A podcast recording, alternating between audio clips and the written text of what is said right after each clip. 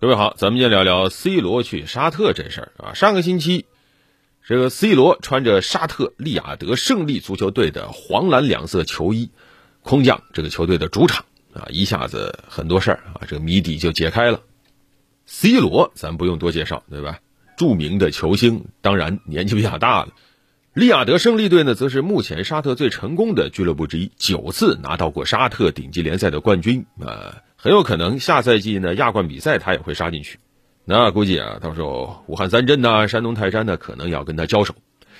中东地区啊其实一向都是很多足球巨星养老的地方，为什么给钱多呀？你像 C 罗他在利雅得胜利年薪最高可以达到两亿欧元，花人币十三亿多。啊，C 罗也说我很幸运啊，我在欧洲足坛赢得了我想要的一切，还能到亚洲分享经验，啊，期待在不同的国家体验新的联赛。话说的还是挺漂亮的。但我们知道，C 罗之前呢，他这个足坛生涯遇到一些坎儿，比如说他和这个曼联的管理层啊、教练啊是公开闹矛盾，然后和曼联队解约了。他参加卡塔尔世界杯的时候，实际上是自由球员身份。世界杯上的表现呢也一般吧，啊，打进了一个球，然后呢到了淘汰赛阶段已经成为替补，葡萄牙队呢止步八强。应该说，在世界杯呢，C 罗没拿到他想要的东西。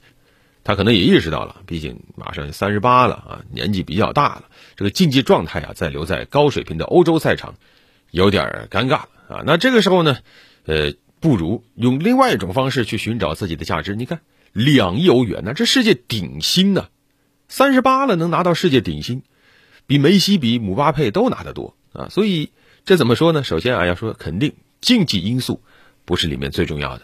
主要是 C 罗的影响力在发挥作用。根据西班牙媒体报道说，C 罗和沙特这回签约签到了2030年，其中呢有两年半的时间是球员合同，那剩下的时间干嘛呢？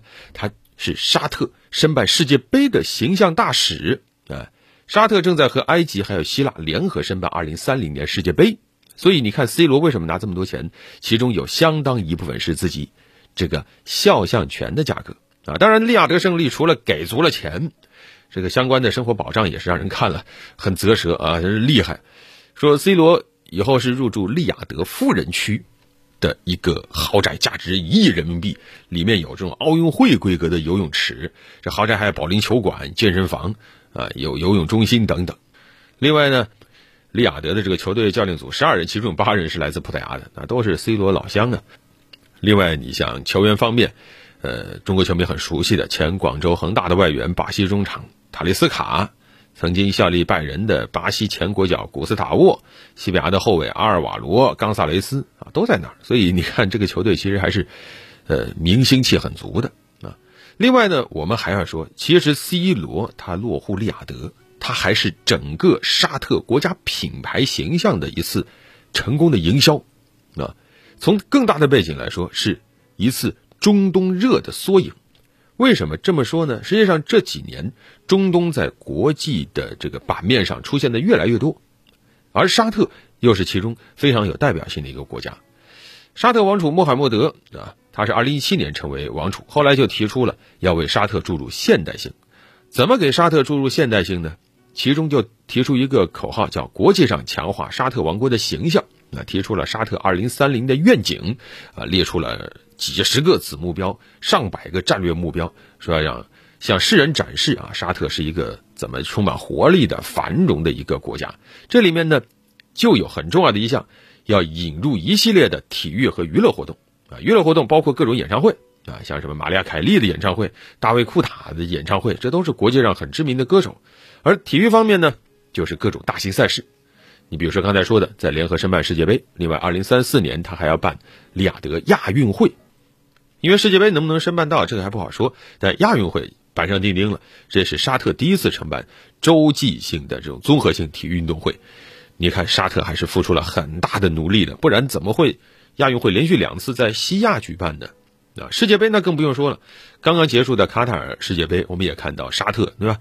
王储穆罕默德专门去出席了开幕式。那前两年沙特跟卡塔尔关系不好，你看这回在开幕式上。沙特和卡塔尔的这个领导人，嗯，互动还是很亲密的啊。而至于沙特国家队，那在世界杯上的表现，那更是可圈可点，对吧？直接把夺冠热门阿根廷给赢了，而且还是用逆转的这种方式。谁能想得到沙特能拿到这样的结果呀？当时伊朗和卡塔尔可都是大比分输球啊，结果沙特率先站出来，成为了亚洲之光，成为第一支啊击败了欧洲和南美传统强队的亚洲队伍。而至于刚才我们说的沙特的足球联赛，实际上也是目前西亚地区最有影响力的啊。当然，这也是沙特本身它的规模摆在那儿，财力摆在那儿。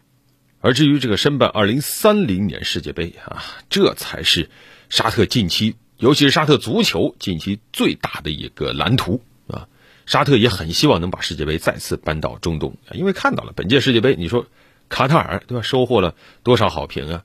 那无论从足球水平还是从这个国家实力，那沙特都比本届世界杯的东道主卡塔尔还要厉害啊！所以现在引进 C 罗，实际上是沙特整个国家品牌工程的一个续集，而在体育背后，也就是我们刚才说的。中东热潮，在二零二二年，实际上国际投资者也把中东看作了投资的重点区域。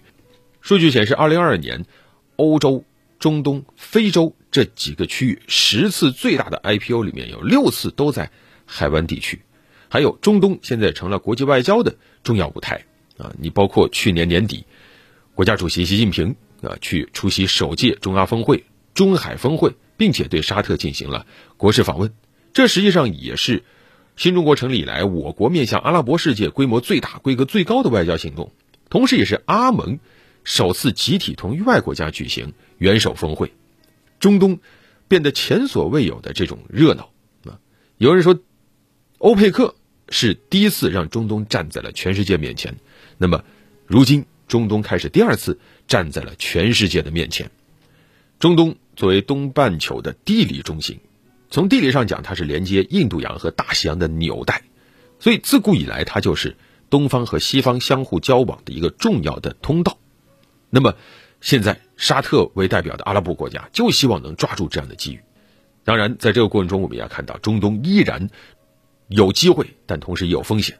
比如说，中东地区的这种高频度的地缘冲突、宗教冲突，目前来看没有太好的解决办法啊。更别谈背后美国的这样一个因素，美国这些年在中东投入了太多，那那么他这种投入实际上对于中东来说，它是一种诅咒，导致中东冲突不断，导致中东陷入过去的发展模式走不出来，所以在这个时候，中东想掀起它的第二轮热潮，也是希望能够解决它历史上的一些欠账，那就祝他们好运吧。